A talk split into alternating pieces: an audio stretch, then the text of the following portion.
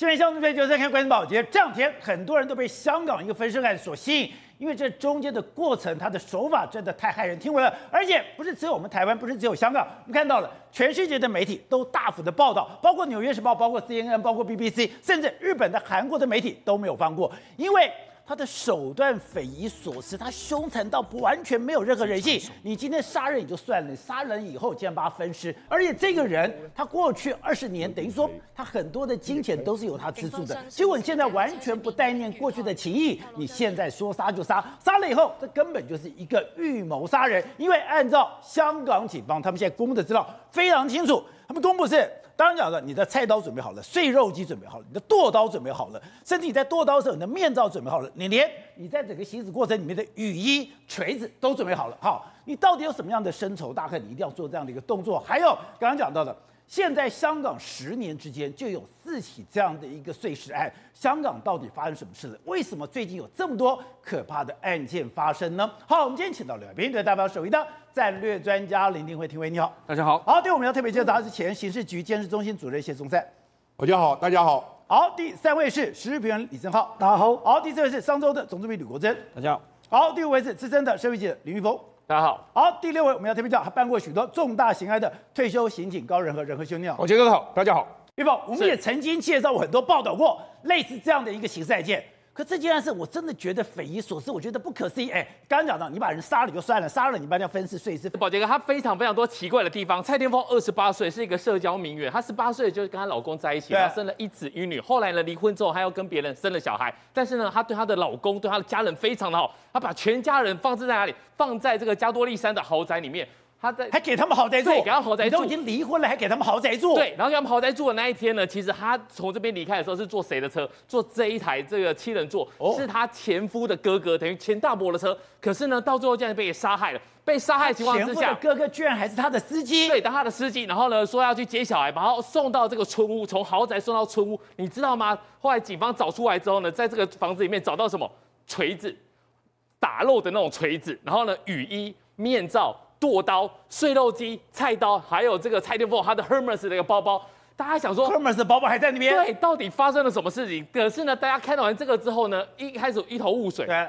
知道他的包包，那又怎么样？但是呢，怎么会有碎肉机？怎么会有面罩？怎么有雨衣？还有剁刀？对，还有剁刀。后来等到他们把这个拿出来的时候，大家都知道完蛋了，应该就是一个分尸案。他被谁杀害的？竟然是被他寄生上流的一家人，他的前 他的前夫，他的公公是整个命案的一个主谋，然后他的婆婆，然后在他的在他去接小孩就把他杀害的这个大伯，对，甚至呢还有一个公公的情妇，今天也把他公公的情妇给抓了。为什么公公情妇会被抓呢？因为公公的情妇是在我们讲的香港讲的娱乐场，其实就是。台湾的按摩店，因为你很会按摩，所以呢，他知道很多关节的地方，所以这些剁刀、这些碎肉机，才把这个杀人跟他公公的媳妇也有关。对，所以呢，他也被拘捕了。等于说，这一家子人因为寄生在他的豪宅，那蔡天凤因为准准备把这个豪宅给卖掉之后呢，竟然动了杀机。他公公曾经跟他讲过一件事情，就说你敢卖豪宅，我就杀了你。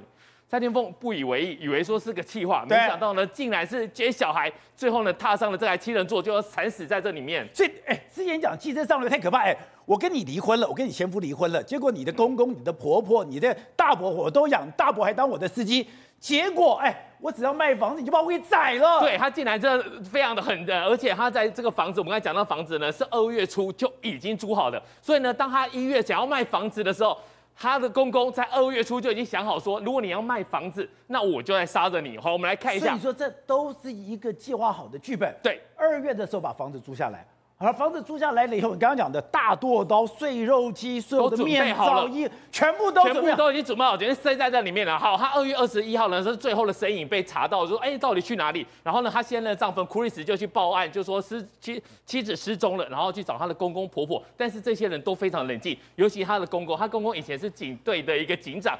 他就告诉他说：“学弟，你有什么证据来指控我？如果你没有证据的话，他是警长出身，对，他是警长出身，所以呢非常的冷静。但是最后呢，因为他们的供词前后不一，就被弄了下来，被扣查之后呢，然后就在我们刚才讲的，在这个村屋里面找到蔡秋凤、蔡天凤大部分的遗体，然后开始来把他的前夫给抓起来。可是呢，他前夫本来要逃，被抓到，原本要逃，然后最后呢是在东涌码头被抓到的。好，他在那一天在豪宅里面，他等谁？等他的这个前夫的的哥哥，然后来上他载他。”他在加多利山这个地方要去哪里？要去这个大埔科学园区，要去接他的小孩。可是可怕的一件事情是，中间呢这边有一个隧道哦，这个隧道呢，他的前夫就上车了。所以呢，从头到尾他做了这件事情，就是说前夫的哥哥来载他，然后载他之后呢，他的前夫上车之后呢，在车上就动手就把他给杀死了。杀死之后呢，就把他送到这个房子里面。这个是什么东西？这是一个直立式的一个冰柜。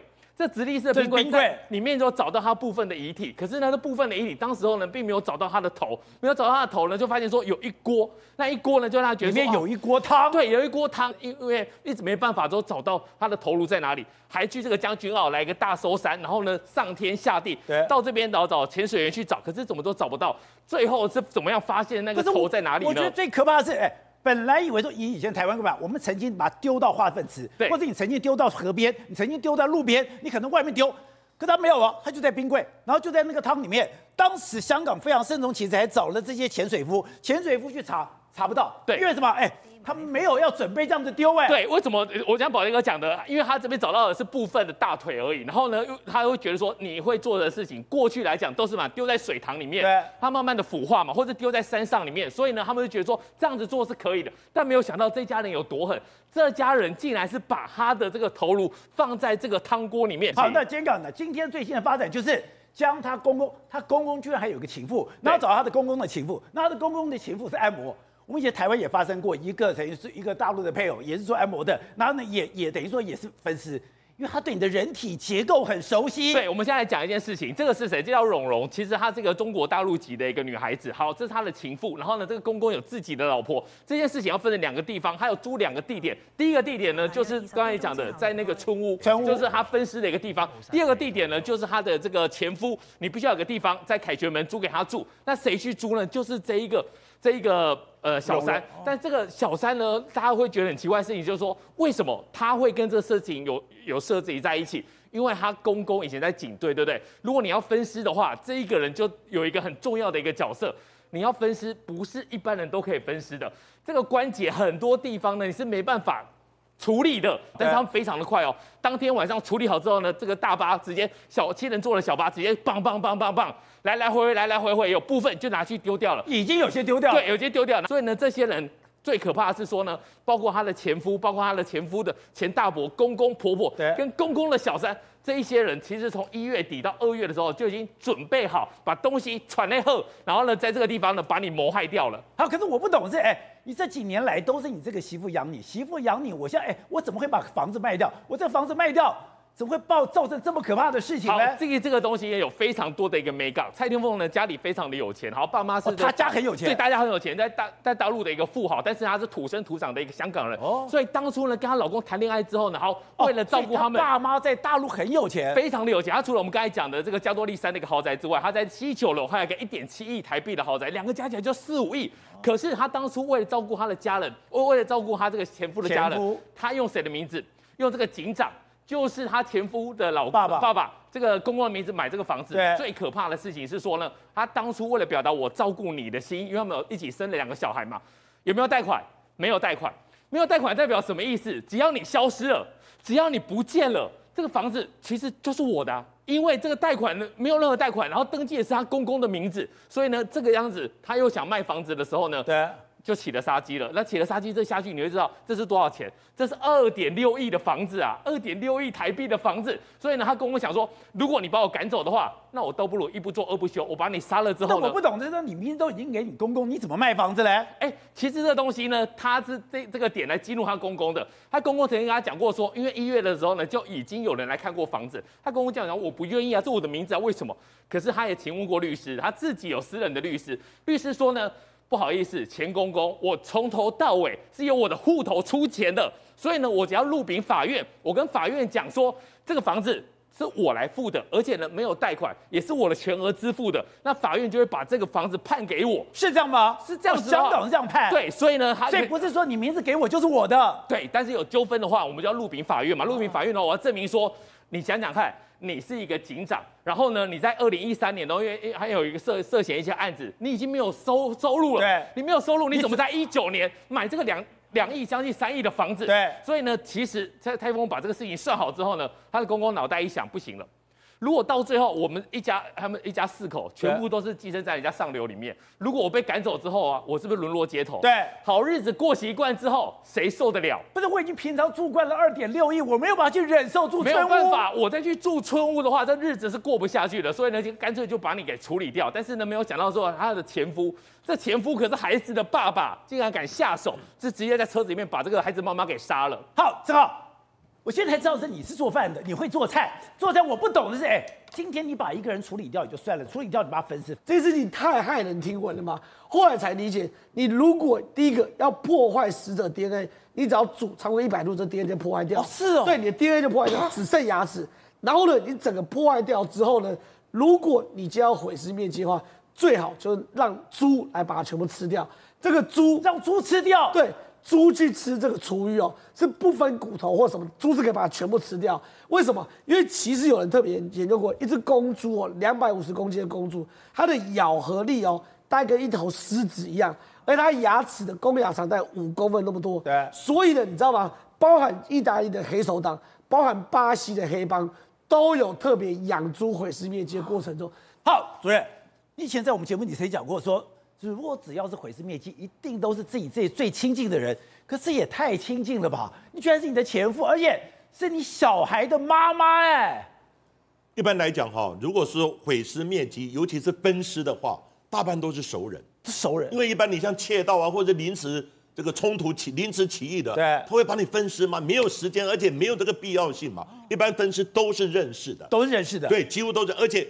因为现在又加上监视器这么多，所以呢，分尸率在国内来讲呢，几乎破案率几乎百分之一百，有迹可循嘛，一定是情啊、仇啊、财啊等等，他绝对不会是突然突发的，或者说切到突然两个冲突等等。那我不，我那我不懂啊，那你今天你公公是香港也是警察出身，你对这个东西也非常熟悉，你也知道有很多的监视器，你怎么还敢这个样子嘞？因为第一个呢，他是想要毁尸灭迹，然后呢，让那个。头啊等等，这个身体呢几乎找不到。但是呢，你现在就是把它呢毁尸灭迹之后，它主要时间一长，对，因为它是发现的太快了，时间一长，其实这个案子慢慢的，你这些尸体都不见的话呢，等等，说不定很难破案。好，那刚刚讲说，你温度超过一百度，再煮了一段时间，你上面的我要查你的 DNA，我要查你的生物基证，或者我的指纹，真的就查不到了吗？一般的，那可能呢有时候要上千度。哦，所以呢，像我们如果说真的。要把这个尸体的 DNA 都做不出来的，就是呢要把它火化。就像我们殡仪馆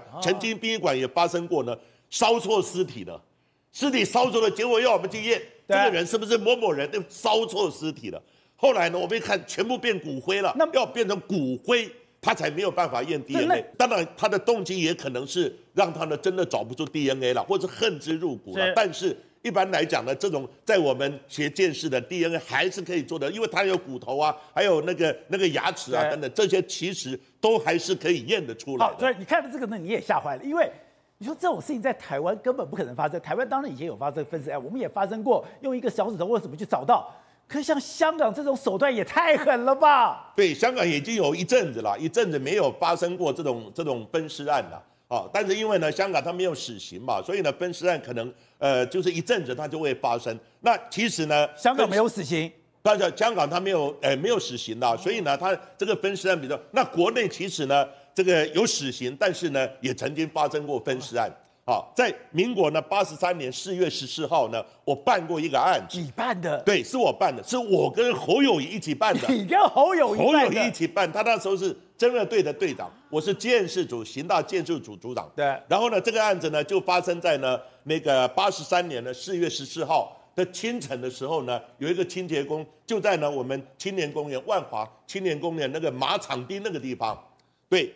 马场地方呢，首先呢是发现了一袋黄色的袋子，对，黄色袋子呢，结果呢他以为是什么垃圾呢，一过去一打开一看，对，袋子上面两只手跑出来，就两只手跑出来，结果呢这个时候他就报案了，吓死了，赶快报案。那报案呢，那时候我接了接话电话，我印象很深刻，一早我就冲过去了，冲过去到底是怎么回事？就两只手。其他都没有，对，所以呢，这两只手我他们看了，看看看，他的手呢，右手右手小指呢很怪，就有有一点弯曲，我想说可能有受伤过，不管是呃这个机械还是怎么样切到的，等有受伤过，但是很特别的，他十个指甲都是非常的鲜艳，非常鲜艳，所以呢，我们在怀疑，因为那时候只有手啊，涂指甲油的，对，涂指甲油非常的显眼。我们在想，而且呢比较纤细，所以我们想的可能是特种行业的，特种行业的。所以那时候侯友谊他就办这个案子，那件事呢是我们负责。对。后来第一个呢，只有先手，那怎么办呢？那手呢？后来呃，我们就想说呢，就把这个小指头，因为当时不知道是谁呀、啊，对不对？你如果说有失踪人口，没有头啊，什么都没有啊，只有手。后来呢，我们就想说，先用媒体公告。公告那个手头，一只手，然后两只手，有一个手，结果真的有人来认了，他认了，因为那个手比较特别弯曲嘛，可能有受伤过，所以呢就有家属来认。那我们认怎么样确认他的身份呢？因为呢一般人在他家里面一般都会活动嘛，活动就有指纹，因为他两只手只有指纹。对，当时呢还没有 DNA，当时还没有 DNA，所以呢只有指纹。那我想说呢有人来认，好，我们就能冲到他家里面，把家里面全部采查指纹，查指纹。果然在是他的指纹，对，果然在一个呢，那个他那个呃，就是一个锅子，锅子上面呢找到一枚指纹，跟食指的指纹就连在一起了。其中我忘了大概是哪一指了，就比对呢，对，确定他是呢叫张惠慈。结果张惠慈一般办案，你没有身份不明的话，那这个案子几乎办不下去。对，身份有的话，那就好办了，就有关系了。对，就有关系。一查他是呢那个新加坡舞厅的舞女啊，哦舞女。好，然后呢，舞女好，济南路那个新加坡风。对对对对，啊，新加坡舞厅的舞女。后来舞女之后呢，当然这个外勤呢结合，因为发生地是在万华嘛，万华结合就是侯友宜侦二队，啊，就一起办这个案子。当然呢，办的时候呢，后来就查查查，张卫慈呢那一天呢是跟一个客人出场，是出场，那个客人呢姓方，好叫方金义。好，那等一下呢，这个方金义的故事呢，我们继续讲。结果呢，在第二天，第二天呢、啊。在呢桃园的一个工地，桃园卢那个呃呃这个卢呃卢主的一个工地呢，就发现呢有一个躯干，但是我们就想说会不会那么巧合，两个是同一个案子还是分开的案子？当时呢就不知道，后来呢我们就请那个呃桃园的那个卢主那边呢啊、呃、就把那个尸体呢弄到台北来，结果最重要第一个呢，我们先做它截断面的拼合，因为有手嘛。它有躯干嘛？它就是胸部的地方嘛，手的拼合的，一拼合，我当时一看那个截断面，我们称为拼拼图理论，截断面是吻合。那时候还没有 DNA，啊，就是呢还没有做 DNA。你判定同一个人，应该就是同一个同一个，因为刚好它截断面是一样嘛。当然了，就先查这个方金玉。后来呢，方金玉当他刚开始他不承认的，因为他说跟他去，他不承认，结果人家就调到了。方金叶跟他约出去以后呢，吃完饭，吃完饭以后呢，在饭店呢，他停车，他去租了一个克莱斯勒的车子，然后呢，在饭店呢，他就吃饭以后呢，结果停车场出来的时候被拍到了，拍到以后呢，方金叶跟那个女的，就是呢张惠慈呢在一起，那你这这个这个你没有办法狡辩了，对，没有办法狡辩呢。后来呢，这个就从那个那个方金义呢，因为那时候方金义呢知道人的时候，当然警方就开始要抓嘛，对不对？因为知道方金义。的人的时候还没有，那时候还没有抓到，结果抓到他的时候呢是头七，头七的时候抓到那个女的头七，对，头七的时候抓到他，抓到他了以后呢，刚开始他不承认，不承认，然后呢家里面我们又找，没有血迹啊，我说奇怪，怎么没有血迹？他洗的蛮干净的，在家，对，他的分尸呢在家呢洗的蛮，后来我们用一个发光胺，有一种发光胺呢是你灯关掉以后呢，然后喷上去呢，它会发亮，对，它会发亮。后来呢，最主要是呢，在抓到那个方金义的时候，在他租来的克莱斯勒车子找到了张惠慈呢，转这个这个手表，那个劳力士手表的当票。那个当票在你的车上找到的，结果呢，从典当的地方找到那个劳力士手表，就是方金义典当。那你人呢？对不对？而且那个大班讲说是他一起出场的嘛，所以呢，后来方金义呢。到最后呢，又有在他的浴室的地方又找到一些血迹，最后他不得不承认。承认之后，难道还有其他的地方呢？他就带着警方呢去找。啊，首先呢，找的找的呢，他是找那个那个脚，他说呢脚是丢在那个戏子，好，戏子呢台五呃台五县的第一公墓。那这个公墓呢，刚开始呢，侯友他们动员大概呢十几个人到处找都找不到。结果呢，这里面发生一个灵异的事情。怎样的灵异事情？有一个呢，就是土公仔，哦，就是我们称为殡葬业的，对，哎，土公啊。然后呢，他说呢，昨天晚上，哦，这个好像那个，因为那时候新闻已经出来了嘛。这个昨天晚上呢，这个张卫慈呢，好像梦里面来拉我的脚，去拖拉我的脚，对，拉我的脚，他好像是要我来帮他，他说找到这个尸体，拉他的脚，他梦到张卫子拉他的脚，所以那个偷工啊才自己跑来拉脚，他说这样子，那个队长侯友谊说，你们不要，本来要撤的，本来要撤的，他说暂时不要撤，让我再找找看。结果呢，他找找找找，果然呢，真的在没多远的地方呢，他就是呢有一个土石流，土石流。结果呢，那个袋子被掩盖，但是两只白色的绳子，他用绳子绑的，绳子露出来了。后来呢，再挖挖，果然就挖到那个脚，这是有这么一段的这个插曲。所以是被偷工要找到的。另外头呢，头更悬了，这个头不见了嘛。后来呢，方金义讲头，我就在那个细致交流道的地方呢，刚好往那个中间分隔道嘣一丢，一丢以后呢，那已经经过三个礼拜了。丢的时候，那我们想怎么办呢？丢后来就找呢，高速高速公路呢，他们捡垃圾都有固定的班底。哦，哪些人在哪一段哪一段捡垃圾？后来找到那个捡垃圾的这清洁工，他就有啊。那时候有一个重重的东西，很臭，哦，打开的时候臭臭的。他问他呢，那就那你你以为里面是什么东西？我以为是死猫死狗，因为有时候路上会有撞死的死猫死狗。他说呢，后来他就讲，那我就丢的，就给垃圾车载走。啊，载到哪里去啊？他说载到呢那个苏弘道，苏弘道就是那个苏弘道的那个焚焚化炉，所有的警察呢冲到那个焚化炉去。因为已经经过三个礼拜了，那应该烧掉了，早就烧掉了嘛。结果你知道这么巧，没烧，没烧，焚化炉刚好那个时候停机坏掉停修，焚化炉刚好坏掉，停机坏掉了。结果真的去挖哦，还用怪手挖，还真的挖到了。挖乐色是最恐怖的，对，他停炉了，停炉以后呢，刚好三个礼拜还挖到，挖到那个头挖到了。还有还有一个，另外呢，剩下一个躯干，躯干。就是那个呃，躯干就是腹部一直到大腿，因为在那个对那个小腿找到了嘛，现在腹部到大腿这一段也更悬，怎么找都找不到。后来方金一讲，他是丢在这个卤煮呢有一个西洲桥下，那西洲桥下我们就想到，因为已经经过一段时间了嘛，桥下呢一般来讲，后面就研判西洲桥下的地方呢一定会冲到大海，那冲到大海被鱼吃掉了等等就找不到了，就这么巧，在经过呢大概两个月之后，有台风来。台风来以后呢，结果就在翡翠湾，对，就是北海岸翡翠湾，啊、有人就走过了，闻到，因为那时候很多垃圾，一排的垃圾，闻到臭臭的，结果臭臭呢，就发现，哎，怎么有一去去看，就一个肚子一直到大腿的地方，这个躯干，后来躯干呢，那时候呢，一通报的时候，我们第一个想到了，缺就是那一块躯干。结果呢，终于那个机关呢来一拼合，对，整个完整。侯友宜那时候讲，无论如何，我一定要帮死者找到他的全尸，让他呢可以哦，就是比较完美的一个尸体呢，可以做一个拼合。所以，所以呢，这个案子就是这么巧，做这样的一个哦一个结案。后来呢，方金义当然，呃，方金义呢后来当然呃被判死刑。不过呢，被判死刑，他还是一直想要投死。他曾经呢，他曾经他是说。他的一个狱友，他知道一个狱友的一个女朋友，他还写信跟他讲说，伪装说我们呃假装离婚，然后呢去办一个结婚证书啊，什么时候请客？他要讲说的请客那一天就是我不在场的证明啊，他要制造这么一个不在场证明。对，另外又讲了什么？他被刑求啊，然后他有的室友知道怎么这个谁杀了彭婉如啊等。后来到最后呢，当然最后死刑确认，不过。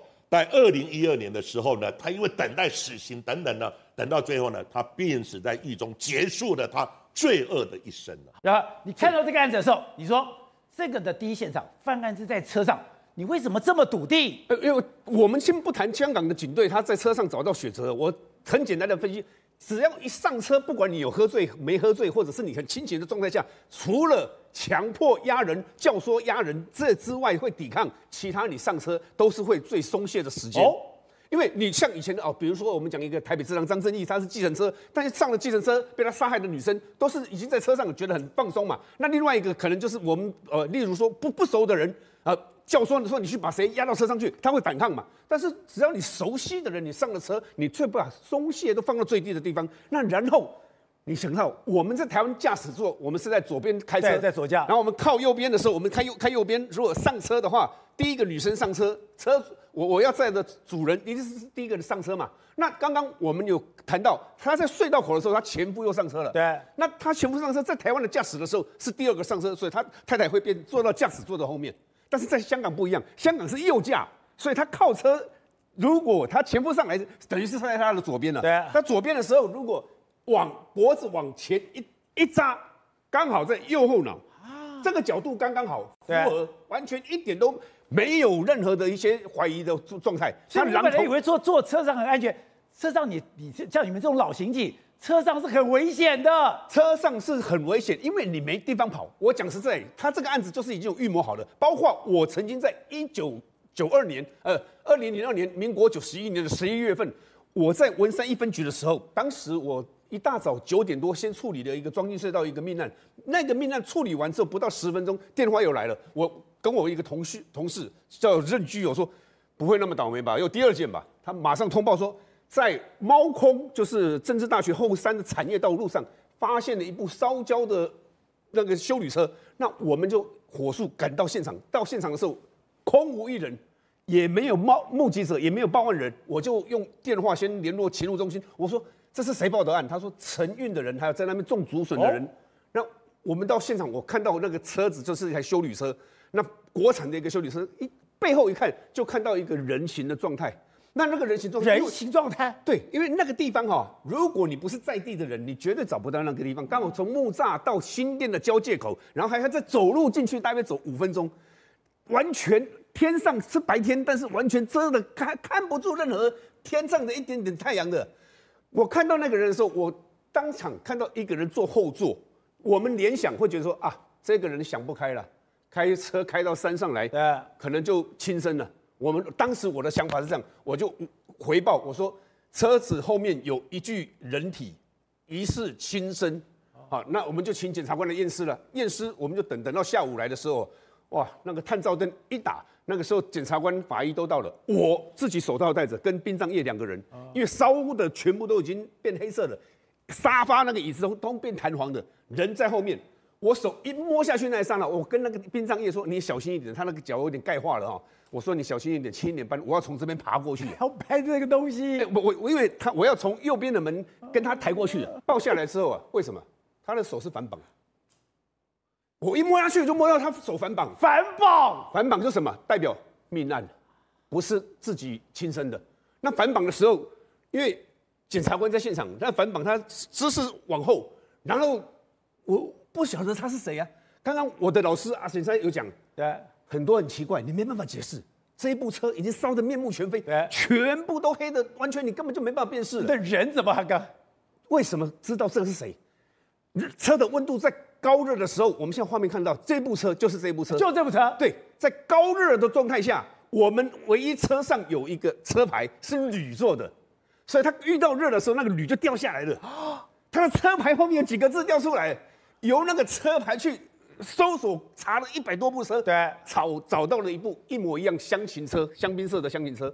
通知他的家人，他的太太说：“我的先生已经失踪三天了。”他的先生是一个青商会的副会长。那当时我们就查，完蛋了，这是个命案啊！那失踪三天，这凶手是谁啊？完全没头绪啊！结果当时没有任何的通联记录，查到一个跟他有电话来往、密集来往的姓吕口口那个那个双口吕的吕，对。查出这个姓吕的，他的姐姐就是在这个被害者的公司上班，所以常常会去公司找他的姐姐，然后顺便会跟被害人聊天，聊久了之后会打打小牌、吃吃饭，然后会跟被害人借钱，借了两三万块。有一天他就打电话给被害人，就说我要还你钱，顺便请你吃个羊肉炉，吃个姜母鸭。然后我我们还去那个店去找了所有的监视器，找不到。结果他是说，我哈临时改变，我请你去猫空好了。猫空山上夜景很漂亮。那我还有约了另外一个做生意的朋友，顺便介绍给你。前后一部车，有被害人开的车，载着那个他那姓吕的他员工的弟弟，在坐右边。前面另外一部就是被害人的同伙，在前面，在政治大学过去前面要往猫空上面的指南国小旁边。他说我的车坏掉了，熄火了，我可不可以搭你的车？当然，开车的人不不有他了。开车的说好，那你上车。那个当下还没有还没有结束他生命的时候，还跟他恐吓说：“你把身上所有的现金值钱的东西都交出来。”结果他把他身上拿了三张卡、表，通通拿走之后，他说：“你只要不伤害我，你要多少我都给你。”那密码逼问出来了，结果去领了将近二十万的台币。领完之后，再绕了一大圈，他们在山上绕了一个多小时，想一想不能放他走，就把他载到产业道路里面毁尸。烧掉，对，我们在解剖那个时候啊，在解剖室，他的气管里面都是黑色的，表示什么？他活着，活的，在呼吸的时候被杀了。那为什么要把他给毁尸呢？就是让这个人消失在我们这个地世界上。拜。